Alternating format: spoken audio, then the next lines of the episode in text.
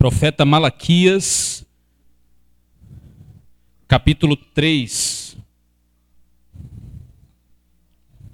Nós uh, estamos na sexta semana e no sexto sermão da série Uma Igreja que Agrada a Deus. Nós estamos fazendo essa série e hoje já é a sexta semana, né? a Igreja que Agrada a Deus. E nós estamos falando sobre a igreja, né? E nós já falamos sobre a igreja que Deus nos chamou para ser. Falamos também sobre algumas características dessa igreja, característica que deveria haver na igreja, como amor, como generosidade, como oração, como comunhão, como partir do pão. E nós é, levamos em consideração o exemplo dos irmãos na igreja de Atos como os irmãos se comportavam como igreja diante de Deus, que foi ali onde Deus fundou a igreja, foi ali onde Deus ele colocou a igreja em pé, né, e fez com que o mundo assistisse qual era o plano de Deus. E eu sempre tenho falado nessa série que nós estamos pregando que a igreja é um plano perfeito de Deus. E ela é um plano perfeito de Deus por quê? Porque Deus coloca um monte de gente diferente dentro de um só lugar e essas pessoas passam a se amar. Essas pessoas passam a se preocupar uns com os outros, essas pessoas passam a orar uns pelos outros, ou você é daquele irmão que fala, vou orar e não oro? Porque tem irmão que é assim, eu estou em oração, mas não está, não é? Mas a igreja, a igreja ora, a igreja intercede, então a igreja é o plano perfeito de Deus. Ela escolheu, Deus escolheu a igreja como meio, como método de alcançar o perdido. Então eu gosto de uma frase, e eu tenho falado ela aqui também, do Dr. Ed Stetzer, que ele fala que a igreja é o missionário de Deus no mundo. Isso é maravilhoso. Né? E quando nós entendemos de maneira plena o que é essa igreja, o nosso comportamento em relação à igreja passa a ser outro. Então muita gente acaba não entendendo o que é ser igreja. Muitas pessoas têm dificuldades né, sobre o que é ser igreja. E nós temos falado né, muitas coisas a respeito da igreja. E muita gente ah, chegou em mim né, e conversou comigo e falou comigo e disse: essa série é, tem sido um pouco pesada. Meus irmãos, quem está prestando atenção diz amém. Deixa para conversar depois, amém? Então, é, algumas pessoas chegaram em mim e falaram: olha, essa série está um pouco pesada, né? Essa série está um pouco. Porque fala da igreja, mas fala da igreja de uma maneira que a gente uh, nunca ouviu. Fala da igreja de uma maneira que a gente não está acostumado a ouvir. Então, nós temos falado sobre a igreja, nós falamos sobre o primeiro foi como nós sermos uma igreja que agrada a Deus. Depois falamos dessas características da igreja, falamos sobre sermos templo de Deus. Falamos sobre isso porque algumas pessoas têm a mania de dizer, de dizer, e é sempre uma desculpa, né? Eu não vou na igreja no domingo. E por que você não vai na igreja no domingo? Porque eu sou a igreja. Eu sou universal. Você não é. Você não é igreja sozinho. Nós somos igreja quando estamos aqui reunidos. Amém? Paulo, escrevendo aos Coríntios, ele diz: Vós sois igrejas de Deus. Vós sois o templo de Deus. Traduzindo, vocês são igreja de Deus. Não você, está no plural, vocês. Então, quando nós estamos reunidos, nós somos a igreja. E falamos sobre ser templo de Deus, também falamos sobre sermos o corpo de Cristo. Amém? Eu estou dando essa introdução para a gente não perder, para a gente né, entender mais ou menos o que foi falado até aqui. Uma série que a gente prega, nós pregamos muito de série aqui. Né? Uma série não é como TV e como Netflix, ok? Que um, um, um episódio depende, um, o episódio depende do outro para você entender. Não é assim. Você hoje vai ser edificado, vai entender a mensagem, ok? As mensagens estão conectadas, porém não dependentes. Ok? Então nós falamos sobre ser corpo de Cristo e esse sermão foi muito precioso para mim. né? porque algumas pessoas pensam que ser igreja é apenas ir.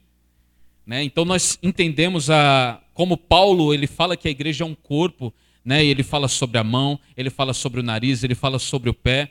Ele fala que né, não tem como, se um não quiser ir para frente, os outros vão sofrer também. Então a igreja está conectada. Nós falamos sobre a igreja ser o corpo, falamos também semana passada sobre, sobre o chamado para a igreja ser missional. Nós fomos chamados para sermos missionais. O que é missionais? É muito mais do que ser missionários. E eu falei da diferença aqui na semana passada. O missionário, geralmente, o foco dele é trazer a pessoa para a igreja. Nós sermos missionais é levarmos Cristo ao povo, aonde for, aonde nós estivermos. No trabalho, eu tenho que ser missional. Na escola, eu tenho que ser missional. Com os meus amigos, eu tenho que ser missional. Nós falamos semana passada e hoje nós vamos falar sobre um assunto maravilhoso.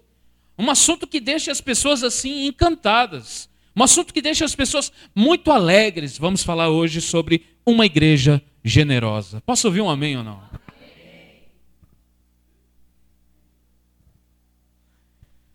Meus irmãos, uma igreja generosa. Quantos acreditam que a igreja precisa ser generosa?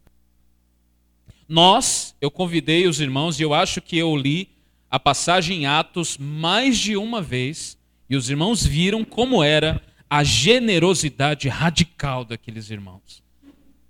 Era uma generosidade radical. Eles não mediam esforços né, para ser generosos. Então, primeiramente, os irmãos que fazem parte aqui da igreja sabem que nós não damos ênfase a esse assunto. Muito dificilmente nós vamos falar a respeito de dinheiro aqui. Nós não temos nenhum momento de ofertório dentro do culto.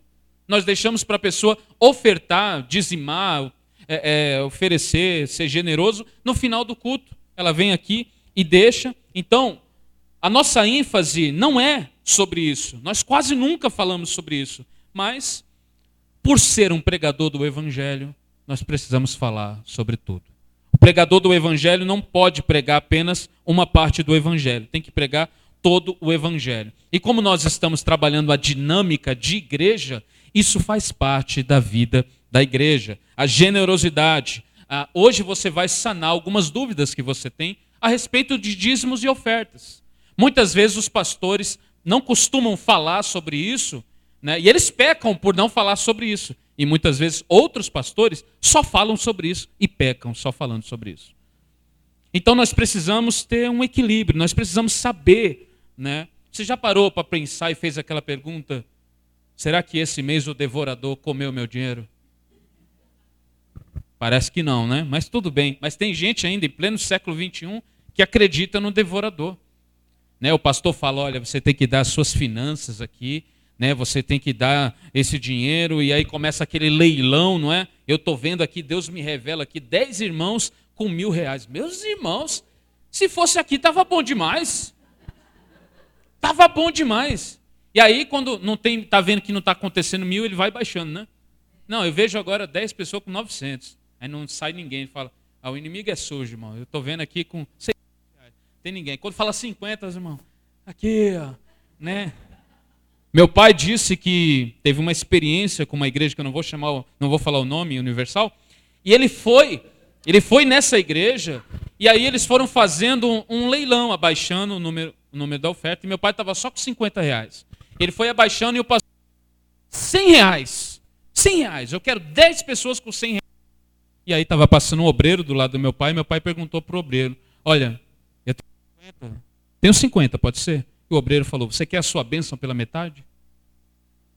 Falou isso para ele. Você percebe como há muito pecado na igreja em relação a isso. Você sabia que hoje 70% das pessoas não vêm na igreja porque acreditam que só falam disso?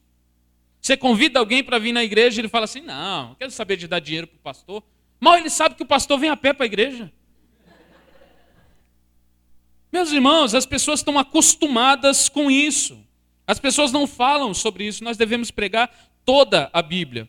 Os motivos de nós evitarmos muitas vezes falar sobre isso, muitas vezes é por causa dos excessos cometidos pelos teólogos da prosperidade.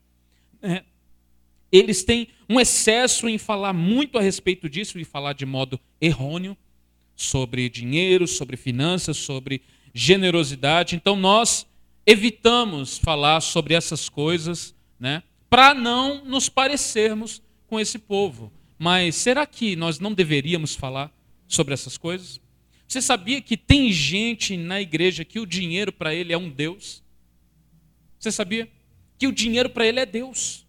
Deus é o dinheiro dessa pessoa. Idolatria. Tem pessoas que muitas vezes, quando nós falamos de uma oferta para levantar uh, um dinheiro para fazer alguma coisa na igreja, tem gente que torce o nariz. Fala, não, como assim? Ah, ela vem o pastor falar sobre isso. E olha que eu nunca falo. Né? Mas é um pastor, falou de dinheiro, já era, é pastor como qualquer um outro. Né? É terrível, meus irmãos. Mas nós precisamos falar sobre isso, mesmo com os excessos do lado de lá. Mas não podemos pecar contra Deus enfatizando isso e nem pecar contra Deus não falando sobre isso. Há um equilíbrio em Deus para falar sobre isso. Dinheiro é um assunto espiritual. E eu quero deixar. A primeira coisa que eu quero falar para você entender é isso. Hoje é isso. Dinheiro é um assunto espiritual. Muita gente não gosta de falar sobre isso porque o dinheiro acaba sendo o seu Deus. E mais precisamos falar sobre isso da forma correta. Amém? Precisamos falar isso da forma que agrada a Deus. A série que nós estamos pregando é uma igreja que agrada a Deus. E uma igreja que agrada a Deus é uma igreja generosa. Nós vamos falar sobre isso. Então nós vamos já começar abrindo as Bíblias, eu creio que os irmãos já abriram, numa das passagens que é mais faladas hoje em dia, que é Malaquias. Tem gente que nunca leu o livro de Malaquias, mas o versículo 10 do capítulo 3, todo mundo já leu. Trazei os dízimos à casa do tesouro. Todo mundo conhece isso daí. E rola até aquela coisa, quando o pastor fala, abra sua Bíblia no livro de Malaquias, as pessoas, ixi, meu pai do céu. Hoje não, pastor, hoje não. Hoje está hoje, hoje tá osso.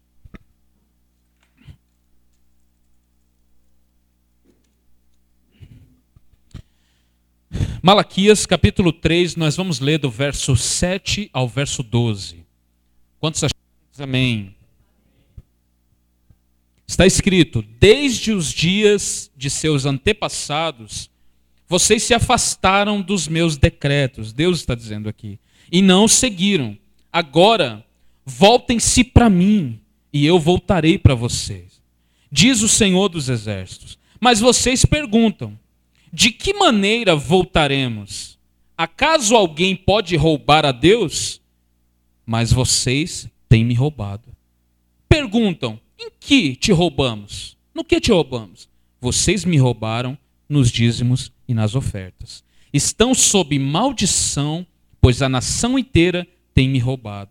Tragam todos os dízimos à casa, tragam todos os dízimos ao depósito do templo, para que haja provisão em minha casa. Se o fizerem, diz o Senhor dos Exércitos, abrirei as janelas do céu para vocês. Derramarei tantas bênçãos que não haverá espaço para guardá-las. Sim, ponham-me à prova, suas colheitas serão fartas, pois as protegerei das pragas. Suas uvas não cairão das videiras antes de amadurecerem, diz o Senhor dos Exércitos. Então, toda Todas as nações os chamarão de abençoados, pois sua terra será cheia de alegria, diz o Senhor dos Exércitos. Amém? Você já leu? A maioria só conhece o versículo 10. Trazei os dízimos. Mas você precisa entender que o livro do profeta Malaquias, do capítulo 1 até o final, é Deus proferindo acusações contra o seu povo. O seu povo estava totalmente desviado da vontade dele. Eles estavam totalmente vivendo à mercê de Deus. Eles estavam vivendo por sua própria uh, conduta. Eles não estavam levando a sério os conselhos a respeito de Deus. Esse texto que nós lemos aqui é um dos mais mal interpretados. É um dos mais mal interpretados de todos os tempos. Quando alguém pede para abrir Malaquias, já as pessoas já ficam desconfiadas. Muita gente tem manipulado muita gente baseado nesse texto. É ou não é verdade?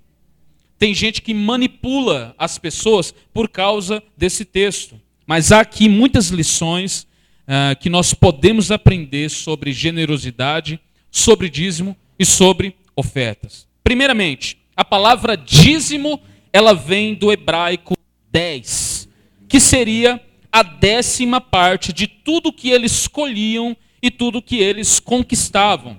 Levítico, capítulo 27, versículo 30, está escrito: a décima parte dos produtos da terra, sejam os cereais dos campos ou os frutos das árvores, pertencem ao Senhor e deve ser consagrada a Ele.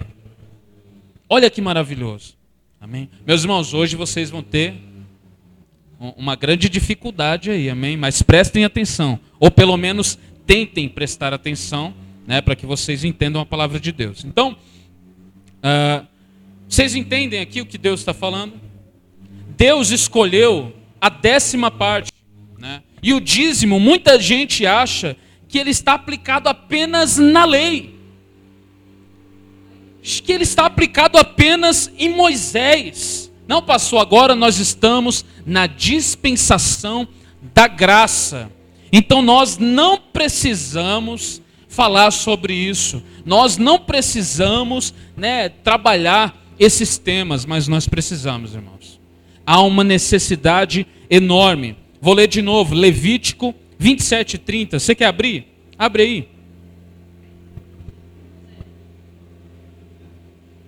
Não.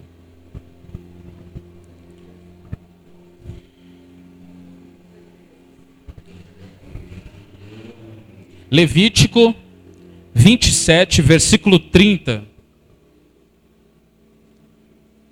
O pessoal faz isso, irmãos, é, e ainda faz isso por querer. Ele passou, ficou olhando para a gente aqui, e, mas é engraçado que o clube coloca o nome de Jesus. O nome desse clube é Jesus Superstar. Superstar onde? Jesus aonde? Vamos lá. Levítico 27, versículo 30. Quantos acharam? Diz amém.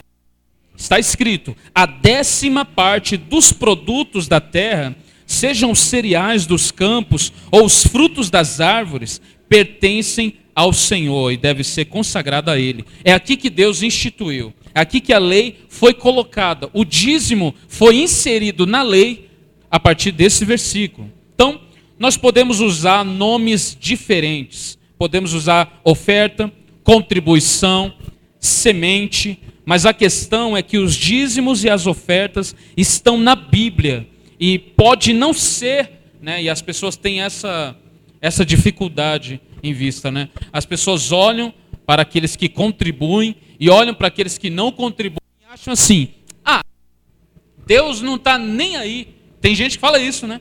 Deus não está nem aí com o meu dinheiro. Será? Será, meus irmãos? Não, Deus, Deus quer que eu, que eu faça as coisas para mim. Deus quer que eu seja o melhor. Deus quer que eu compre tudo. Deus quer que eu faça festa com tudo. E ele nunca usa os recursos que Deus lhe deu para o bem, para o bem do outro. Será que Deus ah, fala sobre isso? Será que a Bíblia tem uma resposta sobre isso? Nós vamos falar hoje sobre isso. Então, muita gente encara como o dízimo como uma não obrigatoriedade. Né? E essa não obrigatoriedade precisa ser falada. Né? Quando nós falamos que o dízimo não é obrigatório, nós não estamos falando que ele não está na lei. Ok? Quando nós falamos que o dízimo não é obrigatório, quer dizer que Deus não te força a fazer isso, mas você deveria fazer. Eu deveria fazer também. Então, nós precisamos entender que Jesus, ele não aboliu a lei. Você já viu alguma passagem que Jesus veio e falou assim, gente, precisa dizimar não, partiu o McDonald's. Você viu? Nunca. Jesus não aboliu a lei, a Bíblia diz que ele cumpriu a lei. Ele veio cumprir toda a lei, não apenas um momento dela, não apenas um, um pouquinho dela. Ele cumpriu toda a lei. Então, nós usamos é, nomes diferentes para falar sobre isso, né? mas é um princípio que Jesus, no Novo Testamento, não aboliu. Muito pelo contrário, Jesus, ele julgou a forma errada que os judeus faziam isso. Jesus não aboliu, ele julgou a maneira errada que eles faziam. Por quê? Porque os judeus, eles ofertavam, eles dizimavam, eles contribuíam, mas eles faziam isso com o coração vazio. Faziam isso à força, faziam isso com sem desejo nenhum. Faziam isso sem alegria, como Paulo fala, né? Para quando nós darmos, Deus ama aquele que dá com alegria. Eles faziam isso, sabe, com pesar coração. É como aquela pessoa que dá uma oferta, mas fala: é, poderia ser um, ser um tênis, né? Mas, já que está falando, o pastor está falando, toma aí. Ah, né, poderia ser um, um lanche gostoso, né? Mas já que está falando que precisa pagar aluguel, né? Só queria ir para a igreja e ninguém falar nada comigo, me deixar quieto. Então você não quer uma igreja, porque a igreja requer responsabilidade. A igreja requer sacrifício. A igreja requer de nós sacrifício. E sacrifício é uma palavra muito falada nessas igrejas por aí. E eles falam de modo errado, mas sacrifício é bíblico. Nós amamos de modo sacrificial a cada um irmão. Cada irmão que está na igreja, nós amamos de modo sacrificial. A Bíblia diz isso. Jesus falou: amem uns aos outros como eu vos. É fácil falar isso, não é? Eu vou amar o meu irmão como Cristo me amou. Será? Você precisa ter um amor sacrificial pelo seu irmão. Por quê? Porque Jesus me amou. E a forma que eu tenho de responder é amando o meu irmão também. Então Jesus ele não aboliu isso, ele julgou a forma errada que eles faziam. Como aqui na igreja, por exemplo, na missão Graça Abundante, nós não costumamos usar o nome dízimo. Nós não costumamos usar. Mas tem gente que fala, pastor, eu trouxe o dízimo. Amém. Deus te abençoe. Pastor, eu trouxe uma oferta voluntária. Amém. Deus te abençoe. Pastor, não trouxe nada, então vá orar. Né? Porque tem gente que é assim, tem um nome para tudo, mas a questão não é nem o nome. E nós vamos entender através da palavra de Deus que se nós realmente fôssemos nos apegar à questão do dízimo, assim como os judeus eles davam, teríamos, teríamos que dar mais de 30%. Posso ouvir um amém ou não? Ah, amém. Tem os irmãos que não dá 10%, ele fala 30%, aí é inimigo, né?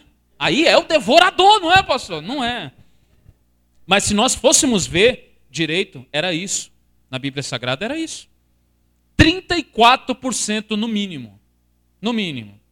Então tem gente que fica, não, não, é os 10%. Tem que dar os 10%. Tem que dar os 10%. A pessoa nunca reclama de dar menos, né? Mas sempre reclama de dar mais. Então tem gente que leva, é, leva o 10% como uma coisa, né? Tem que ser 10%. E às vezes ele pode dar até um pouquinho mais, mas ele fala, não, é 10%, né? Então, vou dar 10%. Então a gente vai entender que nós, participantes da nova aliança, nós temos uma responsabilidade muito grande a respeito disso. Temos muito a respeito disso, responsabilidade. Então, tem gente que realmente acha que isso não é válido para hoje.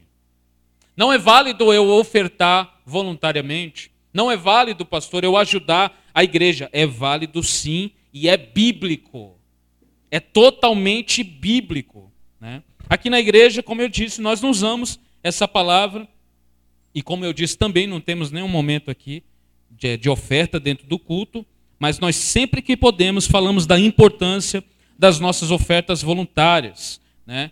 e de sermos generosos com aquilo que Deus tem nos dado. De sermos generosos, meus irmãos. Eu lembro que um casal, eles tinham muitas dúvidas a respeito de dízimos e ofertas, e eu falei com eles, né, uh, sobre como era antigamente, como era, como eles podem fazer agora, e eles entenderam, olha só, eles eram apegados aos 10%, e eles entenderam que não era questão dos 10%, aquilo ali, sabe, ele não estava preso nos 10%. Sabe o que eles começaram a fazer? Eles começaram a dar mais na igreja deles. Nem é daqui, viu? De uma outra igreja. Eles passaram a dar mais. Eu, eu encontrei eles depois. Como é que tá? Não, agora a gente está dando muito mais que 10%. Muito mais e Deus tem abençoado a gente. Deixa eu fazer uma pergunta aqui, irmãos, para vocês. reformados. Você acha que Deus abençoa quem é generoso, sim ou não? Não, pastor, isso aí é coisa de neopentecostal. Isso daí é coisa de bispo Macedo. Não é, isso é coisa da Bíblia. Isso é coisa da Bíblia. Tem gente, irmão, que é generoso ao extremo, abençoa com tanta alegria que nunca falta nada para ele. Você viu, você leu aqui a palavra? Você leu aqui a palavra que nós lemos? Deus falando que ia fazer chover bênçãos sobre eles, que eles não teriam lugar para guardar essas bênçãos. Você acha que não, isso daí ficou na lei? Sério, meus irmãos. É Deus que está dizendo, é Deus que está falando. Então, nesse contexto aqui de Malaquias, Deus estava proferindo acusações contra o povo de Deus. Eles estavam, primeiro, pecando contra Deus, duvidando do seu amor. Segundo, questionando a justiça de Deus. Terceiro, profanando o nome santo de Deus. E agora a acusação que Deus faz no capítulo 3 é: vocês estão me roubando. Vocês estão me roubando. É como se Deus fizesse uma acusação ao povo dele, e ele está fazendo isso mesmo, de sacrilégio, que é roubar algo sagrado. Vocês estão me roubando, vocês estão roubando a Deus, cometer sacrilégio, roubando algo sagrado, algo que pertencia a Deus. Mas a questão é que o povo não achava isso. Você percebe que o povo não achava isso? Quando Deus fala no versículo 8 que eles estão roubando a ele, o que que eles perguntam para Deus? Como nós estamos te O povo está falando para Deus. Como assim nós estamos te roubando? Nós não estamos te roubando. Deus diz para eles que eles estão roubando a Deus e eles falam, mas no que nós estamos te roubando? Eles não acreditavam, eles não enxergavam assim, tanto que eles perguntam isso. E Deus respondeu: vocês estão me roubando nos dízimos e nas ofertas. Vocês estão roubando. A questão não era que eles estavam fugindo de Deus, eles estavam fugindo com os pertences de Deus. Pastor, você está dizendo que o meu dinheiro é de Deus? É claro que é. É claro que é. Não, o meu dinheiro é meu. Eu trabalhei, pastor. Eu suei, eu fico o mês todo para Deus falar que o dinheiro é dele. Ninguém está falando para você dar o dinheiro seu todo na igreja. Mas você precisa entender que tudo que você tem foi Deus que te deu. Tudo que você tem é Deus que proveu para você. Se você, irmão, deixa eu já já disparar uma boa aqui. Se você tem problemas em ouvir sobre isso, você precisa se converter. Se você tem problema para ouvir sobre dinheiro na igreja, você não tem um coração transformado. Porque um coração que foi transformado não vai ter dificuldade com isso. Não vai ter. Geralmente é aquela pessoa que fala, está falando muito sobre isso daí. É aquele que nunca ajuda em nada. Nunca ajuda em nada. Você pode ver, quem fala assim, ah, não precisa, pastor. Ah, você fica falando. É sempre aqueles que não ajudam em nada. Assim como aqueles que falam que a igreja está tá tendo umas coisas erradas aí, ah, eu não gosto disso, não gosto. É sempre aquele que não ajuda a mover uma palha, não ajuda a varrer o chão da igreja não ajuda a colocar as cadeiras no lugar, mas ele quer sempre meter o bedelho. É sempre assim. Mas Deus chama o seu povo e está dizendo, acusando o seu povo de roubo, de sacrilégio. Vocês estão me roubando. E Deus responde: vocês me roubaram nos dízimos e nas ofertas. Esse dízimo, geralmente, ele era entregue em grãos. Né? Eu, eu gosto dos desigrejados, porque os desigrejados têm instituição, né? Eles odeiam a igreja, essa é a verdade. Eles odeiam a igreja. E por odiar a igreja, eles odeiam dar dinheiro na igreja. Porque a gente só dá dinheiro numa coisa que a gente acredita, é ou não é verdade? A gente só coloca dinheiro naquilo que a gente acredita. Pastor, nunca pus dinheiro aqui, então você não acredita. A gente só põe dinheiro onde a gente acredita. E eles falam: ah, mas os dízimos eram em grãos. Eles vão falar, os dízimos eram em sementes. Os dízimos eram em trigos, não eram em dinheiro. Os dízimos eram em grãos, eram em semente, eram em trigos, mas quando o povo não queria levar peso para o templo, eles levavam dinheiro. E por levar dinheiro, eles tinham que levar uma quantia a mais, que dava aquilo que eu falei. para eles terem a certeza que não estavam roubando a Deus. Então, eu já quero dizer uma coisa. Pastor, você está dizendo que em pleno século 21 eu posso estar roubando a Deus? É isso que eu estou dizendo. Aliás, é isso que a Bíblia está dizendo. Mas não é lei aí, pastor? A gente vai chegar lá, ok? Então, esse dízimo, eles eram entregues, como eu falei, em grãos, em animais, muitas vezes. E o povo também entregava é, em dinheiro também. Né? E esse dízimo ele era entregue aos levitas e aos sacerdotes, que eram homens que serviam e se dedicavam, dedicavam suas vidas ao serviço do templo.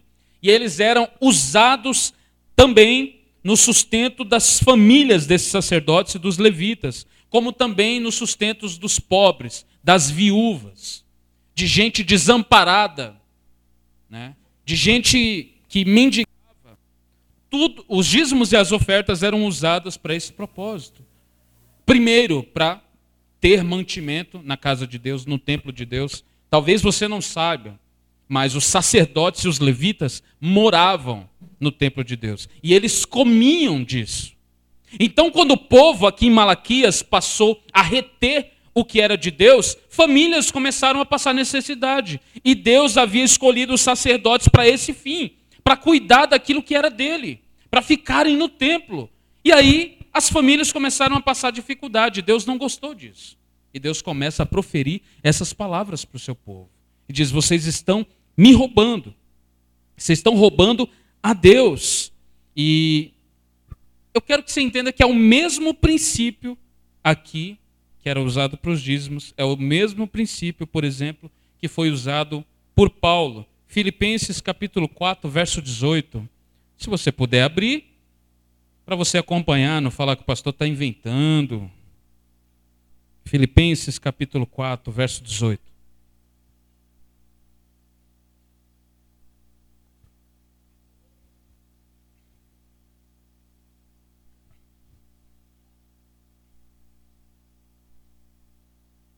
Amém? Filipenses 4,18. Leia aí, Júnior.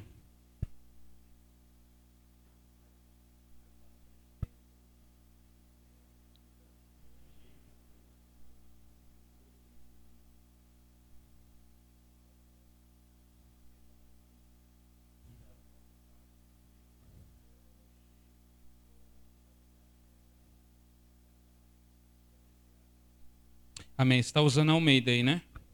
Nossa, a gente precisa comprar uma, uma NVT para eles, né? Vocês receberam a NVT?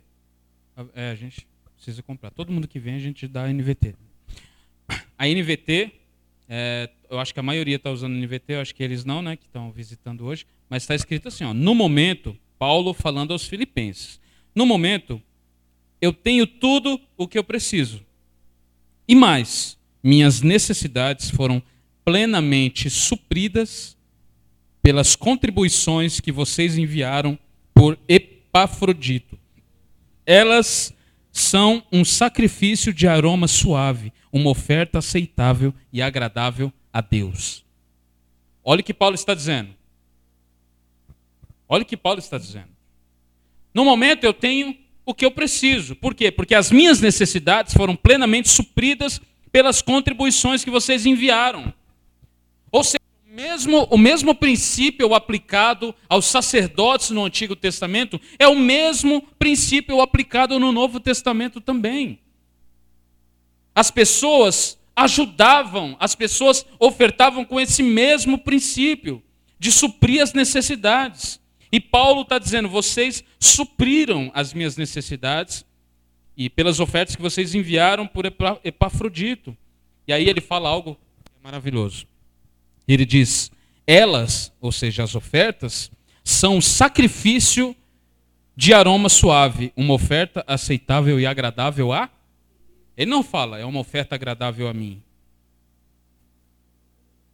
Quando as pessoas ajudam a obra de Deus, quando as pessoas ajudam na igreja, quando as pessoas ajudam alguém da igreja, sabe o que elas estão dizendo? Sabe o que elas estão fazendo? Estão ofertando a Deus, não ao irmão.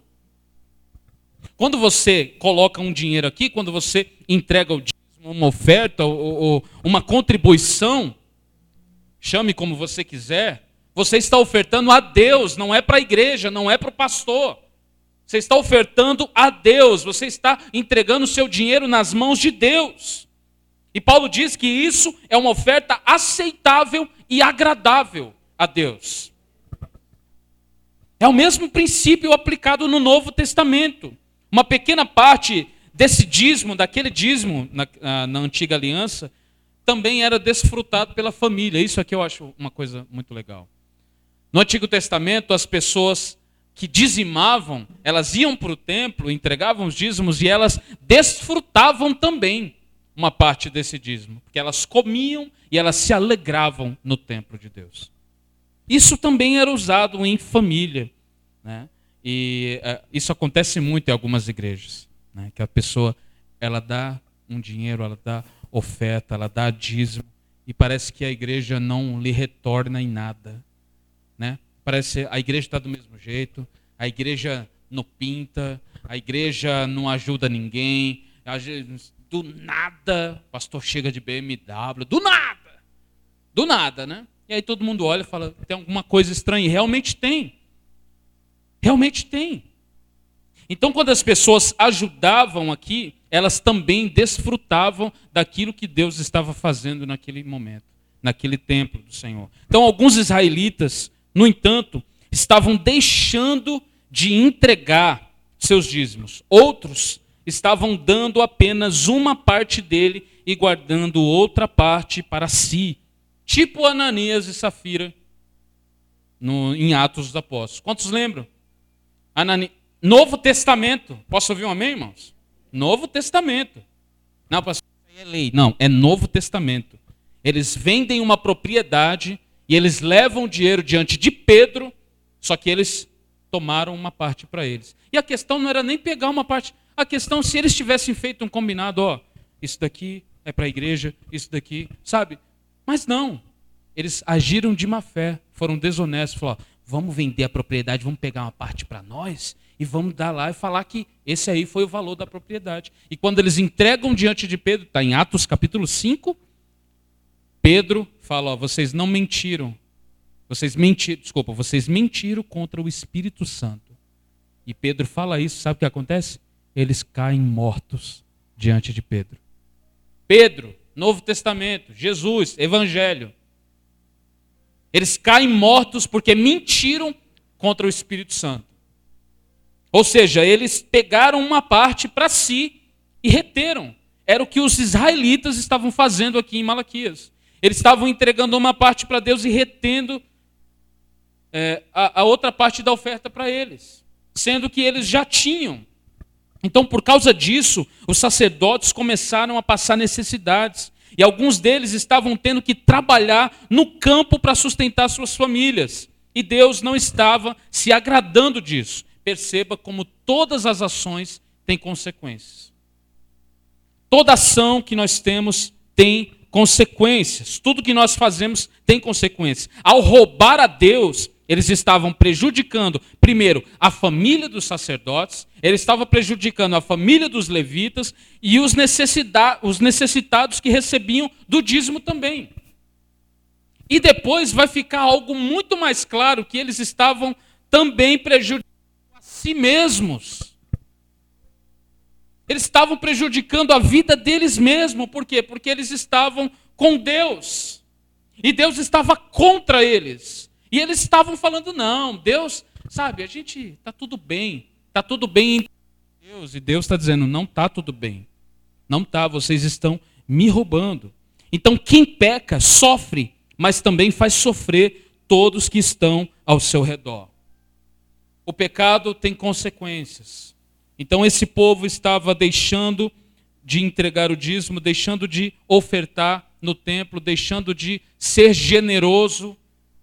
E muitas coisas estavam acontecendo por isso. Muita gente passando necessidade por isso. Então, é algo que precisa ficar claro. O profeta Ageu também, ele profetizou, e ele profetizou perto do mesmo tempo que Malaquias profetizou profeta Ageu, ele diz a, a respeito das mesmas coisas, no capítulo 1 e versículo 9 de Ageu, ele profetiza o seguinte: Deus, falando através do profeta Geu. Vocês esperavam colheitas fartas, mas elas foram escassas. E quando trouxeram esse pouco para casa, eu, eu, Deus, eu o fiz desaparecer com sopro. Por quê?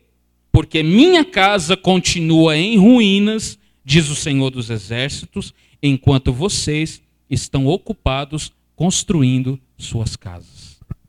Olha que coisa. Quem entendeu diz amém.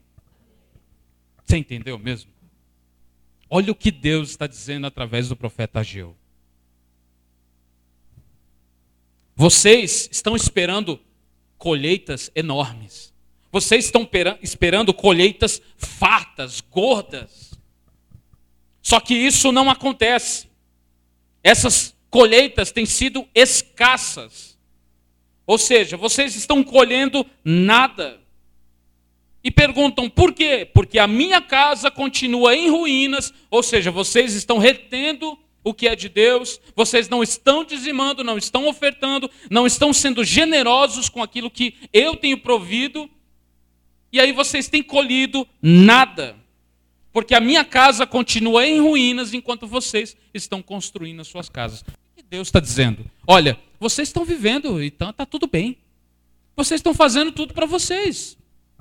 Vocês estão, sabe, estão esquecendo daquilo que é primordial. Meus irmãos, se tem uma coisa que eu acho bonito, eu acho bonito, é aqueles irmãos que você não precisa nem falar com ele. Você não precisa nem falar. Se tem uma coisa, irmão, que eu não gosto é falar disso. Quem me conhece mais próximo aqui, o Gilson, sabe a dificuldade que eu tenho de falar sobre isso, de chegar aqui e falar, irmão, precisa aluguel, irmão. Mas todo mês a gente precisa falar. Só que eu acho bonito que tem uns irmãos aqui que não precisa nem falar. Tá chegando o dia, os irmãos falam aqui, pastor, antes de chegar o dia. Aí tem uns que a gente fala, irmão, precisa pagar o aluguel. E fica com a cara desse tamanho. Porque acha que está fazendo uma coisa, sabe? Não, aí, aí é, é capricho. Não é, meus irmãos. Isso é Bíblia Sagrada. Você quer ser como esses israelitas que estavam roubando a Deus? Pastor, Deus não precisa de dinheiro. Claro que não, mas a igreja precisa. E Deus conta conosco para isso. A gente plantou essa igreja aqui como? Falando, pai, eu creio agora nas paredes cor areia. E aí a, areia, a parede ficou. Pai, eu creio numa parede preta agora. E aí a parede ficou preta, foi isso? Não. Os irmãos falaram, pastor, tá aqui, ó, compra lá uma tinta. A gente, irmãos, a gente, é, é, como é que fala? Nós reformamos aqui esse salão, quando nós entramos, foi praticamente pela fé, irmão. Porque foi praticamente, praticamente três pessoas só ajudando. E a gente conseguiu. Quem viu como é que estava esse salão aqui nem acredita como está hoje. Por quê? Porque quando nós nos unimos e entendemos que ser generoso não é uma questão de eu ser bom, é uma questão de eu ser grato, fazer aquilo que Deus está mandando eu fazer. Ah, pastor, isso aí está na lei. Você acredita que está na graça? É melhor? Você acredita que está na graça significa que você está isento dessas coisas? Não. Você está na graça torna você muito mais responsável ainda. Muito mais. E eu também. Então a igreja precisa de pessoas que tenham compromisso. Compromisso. E isso não é muito falado hoje em dia. Eu estou pregando esse sermão aqui hoje, irmão, porque precisa mesmo. Ok? Mas por mim eu nem falava a respeito dessas coisas. Mas eu estaria pecando por não falar. Eu tenho certeza que muitos de vocês tinham dúvidas e que essas dúvidas estão sendo sanadas aqui. Por quê? Alguns pastores falam, não, não é obrigatório. E aí algumas pessoas falam, então tá bom, então vamos enriquecer e dane-se a igreja. Não precisa ajudar a igreja. Então, nós precisamos entender que isso faz parte da adoração. Faz parte da adoração. Eu adoro Deus não apenas com meu louvor, eu adoro a Deus não apenas, não apenas orando a Ele, eu adoro a Deus contribuindo. Eu adoro a Deus dando com generosidade. E isso é maravilhoso, meus irmãos. Então, por que a minha casa continua em ruínas, Deus diz? E vocês estão construindo as suas. Está tudo bem com vocês.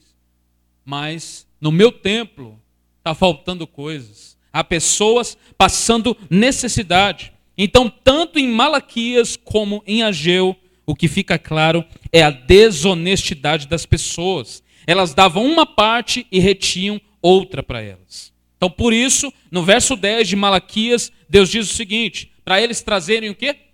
Todos os dízimos. Eu não costumo fazer isso, mas eu quero que você repita comigo. Diga todos os dízimos. Os irmãos estão com frio, irmão? Fala, todos os dízimos. Todos os dízimos. Trazei todos os dízimos. Por quê? Porque eles estavam ficando com uma parte. Eles estavam retendo. Deus está falando: traz todos os dízimos. Traz tudo. Não é tudo que a pessoa ganhou, ok? Quem está entendendo aqui? Irmão, não me entenda mal, amém? Então traga todos os dízimos, traga tudo aquilo que é de Deus. Veja novamente como as, as ações das pessoas têm consequências. Muita gente ah, acha que quando entrega alguma coisa, né, e ele podendo entregar mais, ele está fazendo um favor para Deus. Sabia? Tem gente que acha que está fazendo um favor para o Senhor. Mas Deus diz: traga todos os dízimos, traga tudo.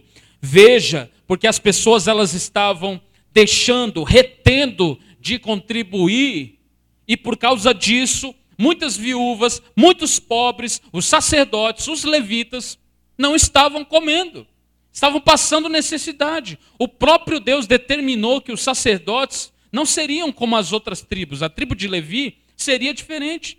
A igreja está lendo a Bíblia toda, não é a igreja. Nós estamos lendo a Bíblia toda e a gente chegou, a gente leu essa parte na lei, em Levítico, que Deus fala para os levitas, fala, ó, vocês não serão como as outras tribos, vocês viverão para mim. Vocês viverão para mim. Então os, os sacerdotes moravam dentro da igreja e eles dependiam disso. E as pessoas estavam roubando a Deus e estavam roubando dessas pessoas também. Estava roubando essas famílias também e prejudicando a si mesmo. Porque a Bíblia fala aqui que Deus também estava retendo o seu favor. Deus estava fechando as janelas do céu. Já parou para pensar nisso, meus irmãos? É ou não é uma coisa terrível? Deus fechar as portas. Porque se eu fecho a porta, eu abro. Mas se Deus fecha a porta, quem vai abrir? Quem vai abrir? Então, os recursos que eles deixavam de entregar, ao invés de trazer mais prosperidade, porque é assim que eles pensavam: olha, vamos entregar menos e aí a gente vai ter mais. Só que era o contrário era o contrário. Os recursos que eles deixavam de entregar, ao invés de trazer mais propriedade, mais prosperidade, só estavam trazendo mais problemas. Então, eles agora já, já não conseguem nem suprir as próprias necessidades. Por quê? Porque Deus não estava com eles. Quando a gente menciona sobre dízimo, parece que as pessoas ah, sempre vai ter essa ideia, não é? Pastor, hoje não precisa. Está na lei. E aqui que eu queria chegar, porque tem muita gente que acha isso. Dízimo era só para lei. Entregar dinheiro na igreja, só para lei. Ser generoso, só para lei. Só para lei.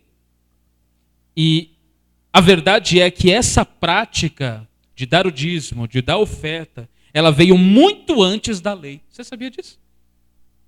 Muito antes da lei. Muito antes de Moisés Abraão, a Bíblia fala que Abraão deu o dízimo para Melquisedeque. Quem já leu isso? Está lá, Gênesis. Abraão deu dízimo para Melquisedeque. Mais para frente diz que Jacó prometeu para Deus. Quem lembra que Jacó promete? Fala, Deus, se o Senhor for comigo e me abençoar pelo caminho, me prosperar pelo caminho, eu vou te dar o dízimo de tudo aquilo que eu receber. Ou seja, essa prática vem muito antes de Moisés. O que Moisés faz é inserir os dízimos oficialmente como parte da adoração do povo de Deus. Ele apenas sistematizou isso. Ao contrário do que muita gente fala, Jesus ele não aboliu a lei do dízimo e das ofertas. Ele teve chance de fazer isso em Mateus 23. Jesus teve chance de chegar e falar: Ó, oh, acabou. Bora, negada, acabou dízimo. Tá tudo, tá tudo liberado aí, entendeu? Vamos para casa curtir, não precisa, não precisa entregar nada. Mas Mateus 23, Mateus 23, verso 23 também diz o seguinte: Jesus falando para os fariseus: Que aflição os espera, mestres da lei, mestres da lei e fariseus, hipócritas. Vocês têm o cuidado de dar o dízimo da hortelã, do endro, do cominho, mas negligenciam os aspectos mais importantes da lei: justiça, misericórdia e fé. E aí ele vai falar aquilo que os desigrejados não gostam. Ele fala: sim, vocês deviam fazer essas coisas. O que, que Jesus diz? Sim, vocês deviam fazer essas coisas. Que coisa que Jesus está falando? Dízimo e oferta. Mas sem descuidar das mais importantes. Quem está entendendo aqui?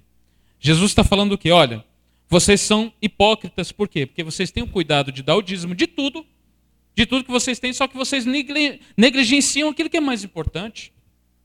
E aí Jesus fala: sim, vocês devem fazer isso, vocês deviam fazer isso, só que vocês não podem deixar de cumprir aquilo que é mais importante. Jesus jamais criticou ou aboliu a prática do dízimo, mas sim a ausência de vida espiritual daqueles que estavam entregando. Ele nunca foi contra, ele nunca criticou, mas ele criticou a forma que as pessoas estavam fazendo. Né? Ele critica a vida espiritual dessas pessoas. 1 Coríntios capítulo 16, verso 2, Paulo diz o seguinte: no primeiro dia da semana, separem uma parte de sua renda. Não esperem até que eu chegue para então coletar tudo de uma vez. Quem ouviu diz amém. Pastor, hoje eu queria ouvir uma palavra de poder. Se você não consegue receber poder através de uma palavra dessa, você não é cristão, irmão. Não, porque essa palavra aí não me edifica. Isso me edifica muito. Porque eu preciso entender o que eu estou fazendo quando eu entrego o dinheiro. E eu quero que você entenda isso também. Quando você oferta uma parte, quando você dizima na igreja, você não está fazendo favor para pastor. Você está entregando aquilo que é de direito de Deus. Você está sendo grato a Deus, você está sendo generoso. Então Paulo ele diz aqui em 1 Coríntios 16, 12, aqui a gente nota algo muito incrível. No primeiro dia da semana, separem uma parte da sua renda. Não esperem até eu chegar, até que eu chegue para então coletar tudo de vez. Quem está com Almeida aí pode ler, por favor? Como é que está a sua aí, Fernando?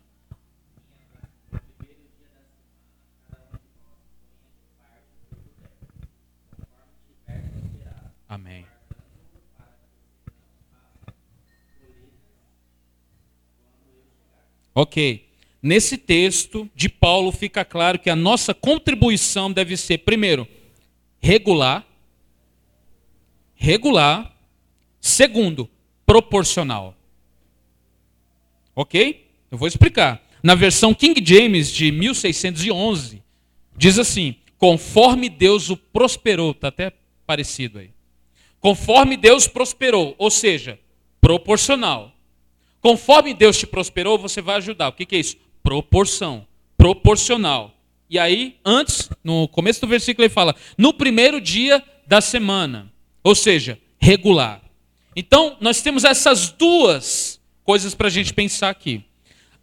As nossas ofertas e os nossos dízimos devem ser, primeiro, regular. Regular por quê, pastor? Porque as necessidades da igreja são regulares. Você já pensou que um. Tem gente que é assim, ó, Estou dando aqui, viu? Deus abençoe. Amém. e aí passa quatro meses sem dar, porque ele acha que aquilo ali foi suficiente para pagar todos os aluguéis todo mês. As necessidades da igreja são regulares, por isso que a nossa oferta e o nosso dízimo deve ser regular. Né? A igreja de Cristo precisa de recursos regularmente. Os sacerdotes precisam de sustento regular e as despesas da igreja são fixas e regulares.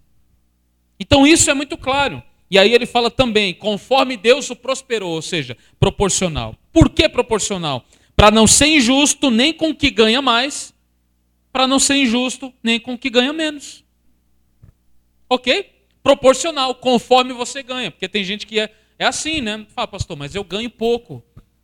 Eu ganho pouco. Aqui, a Bíblia diz para você dar proporcionalmente, segundo o que você tem prosperado, segundo o que você ganha. Deus não está dizendo para você dar tudo, está tá falando que a sua oferta, o seu dízimo deve ser proporcional, de acordo com o seu ganho, para que todos tenham a oportunidade de contribuir da mesma maneira, na mesma medida de adoração e sacrifício. Quantos entenderam isso daqui? regular e proporcional. E uma pergunta para a gente caminhar para o final, já estou acabando agora. Como então o cristão deve ver o dízimo hoje? Como?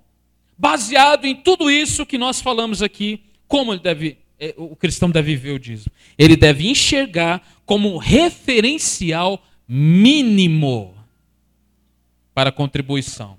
Olha só, eu quero que você grave isso daqui. Hoje eu estou muito neopentecostal, né? Mas vamos repetir comigo, diga referencial mínimo. Você precisa entender isso daqui como um referencial mínimo para a sua contribuição mensal. As ofertas em si deveriam ser mais regulares. E eu quero ler aqui um comentário do doutor é, Warren Wisby, ele diz a respeito dos dízimos na nova aliança. Ele fala o seguinte: se os fiéis sob a antiga aliança davam dízimo, ou seja, a décima parte dos seus ganhos, então como os cristãos sob a nova aliança poderiam começar com qualquer quantia abaixo disso? Olha o que o comentarista está falando. Se os cristãos da velha aliança, da antiga aliança, eles davam os 10%, por que, que os cristãos da nova aliança vão querer dar menos que isso? Não é algo para a gente pensar? Porque muita gente é assim. Muita gente, não, é porque agora é a graça, então a graça acabou. Mas o que, que o comentarista Ruizby aqui ele está dizendo, resumidamente, que nós, uh, que se nós podemos contribuir com mais de 10%, que façamos. Que façamos isso. Mas um crente na nova aliança não deveria contribuir com menos que isso. Na sua, no seu dízimo mensal. Quem está entendendo isso aqui, irmãos? Nós não precisamos abraçar a teologia da prosperidade, da prosperidade que é demoníaca, para acreditar que Deus ele abençoa o ofertante, o dizimista, que ele dá a, o ofertante e o dizimista que dá ao Senhor aquilo que lhe pertence. Eu não preciso ser um teólogo da prosperidade para saber disso. Não preciso. Deus abençoa. Deus abençoa, não deixa faltar. E para a gente terminar, 2 Coríntios, abre aí, capítulo 9.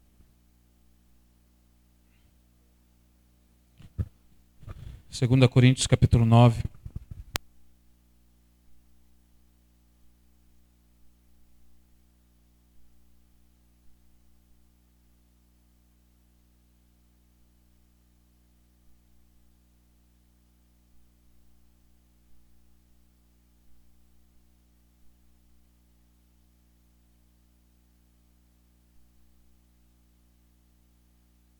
Nós vamos ler do verso 6 ao verso 13.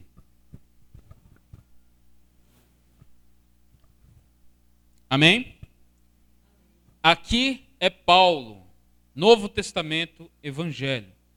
Ele diz o seguinte: lembre-se, quem lança apenas algumas sementes obtém uma colheita pequena, mas quem semeia com fartura obtém uma colheita farta.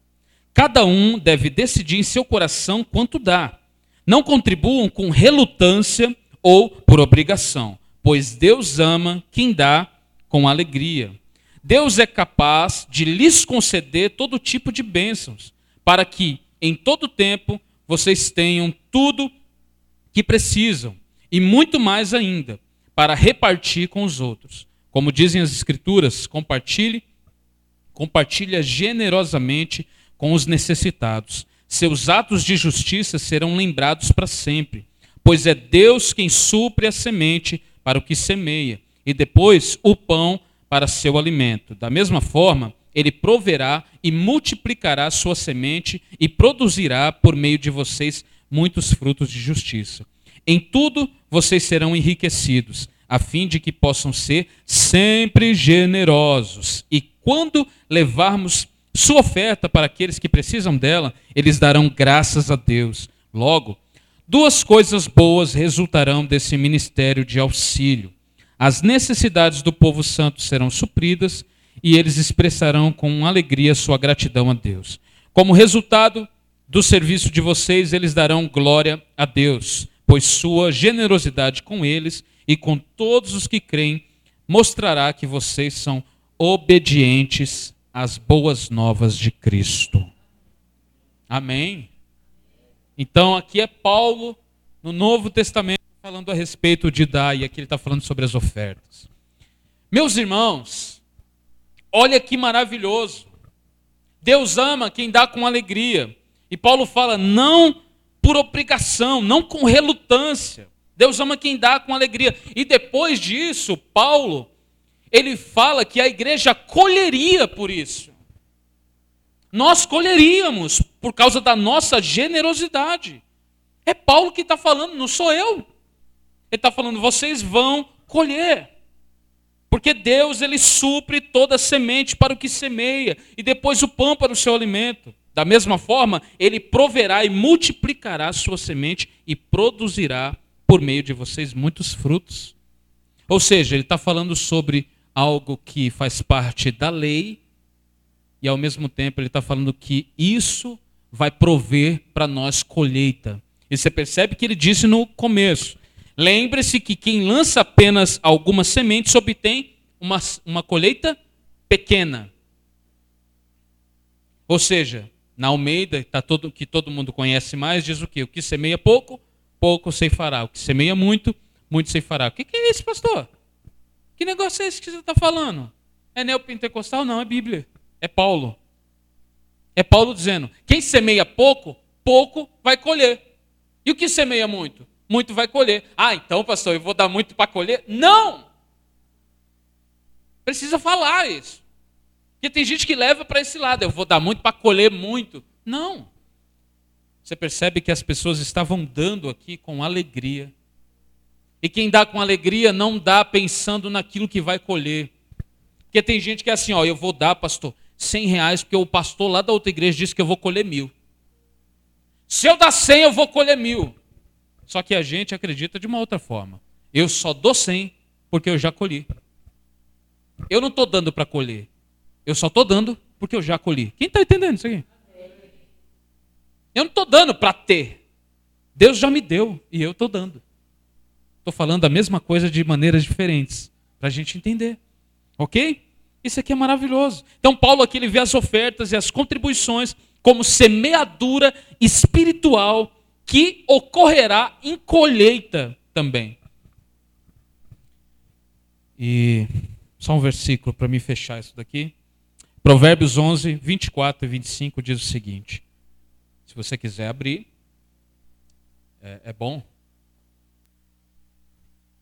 Depois não achar que o pastor está inventando para tirar dinheiro do povo, né? Provérbios capítulo 11.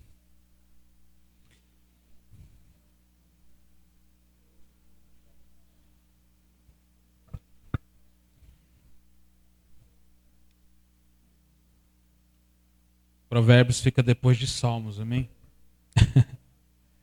Salmos, Provérbios, capítulo 11, verso 24 e 25, nós vamos ler. Eu queria que alguém ficasse de pé e lesse bem alto. Quem é o irmão corajoso? Por favor. Ô, irmã, aí, ó. Vai, amor! Vai falar que é você, tá junto comigo para pedir dinheiro. Senta aí, deixa outro irmão, vai. Um outro irmão levanta aí. É, vai lá, Gilson.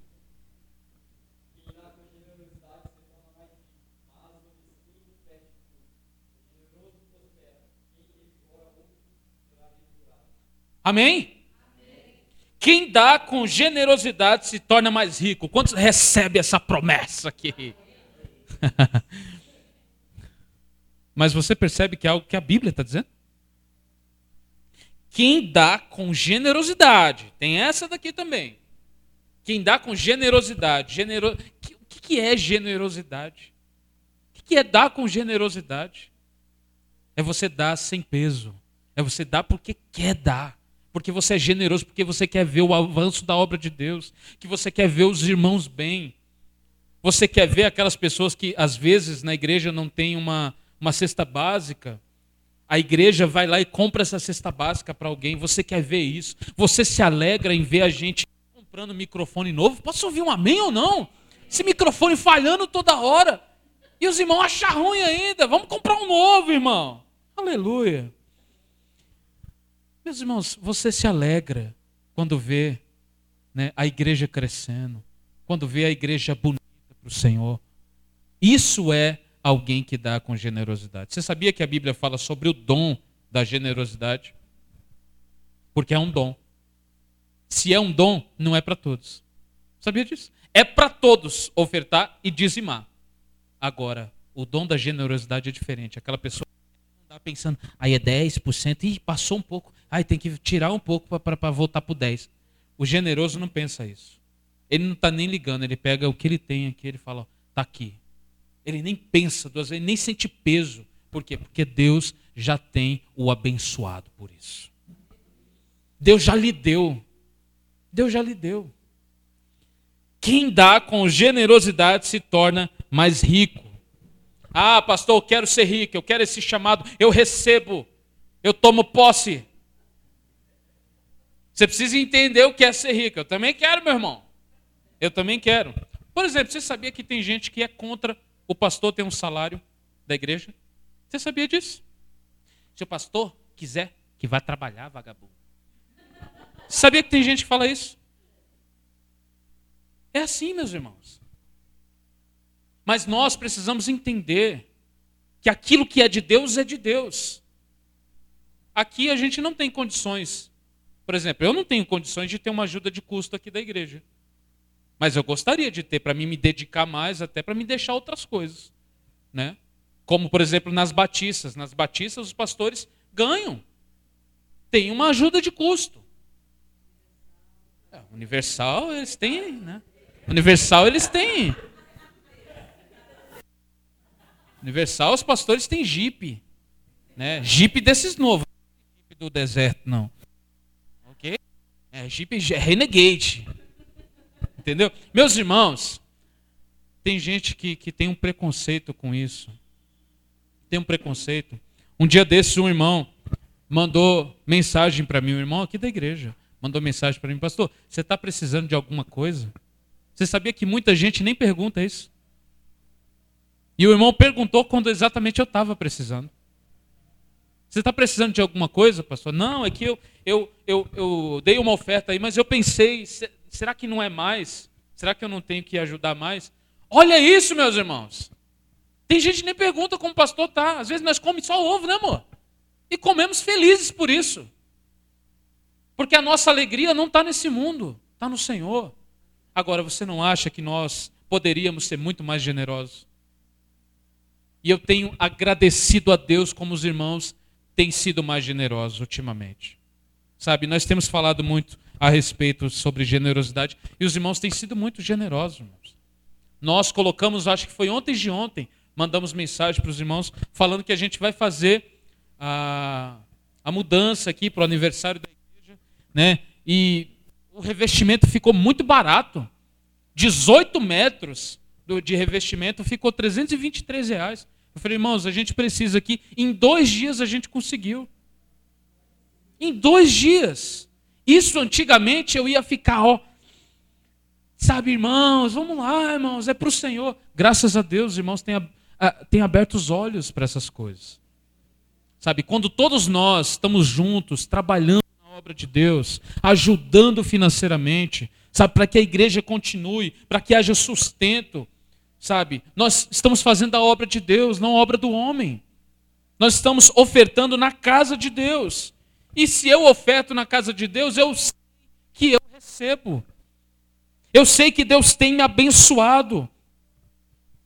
Por quê? Porque a Bíblia diz: ó, o generoso prospera. Quem revigora o outro será revigorado.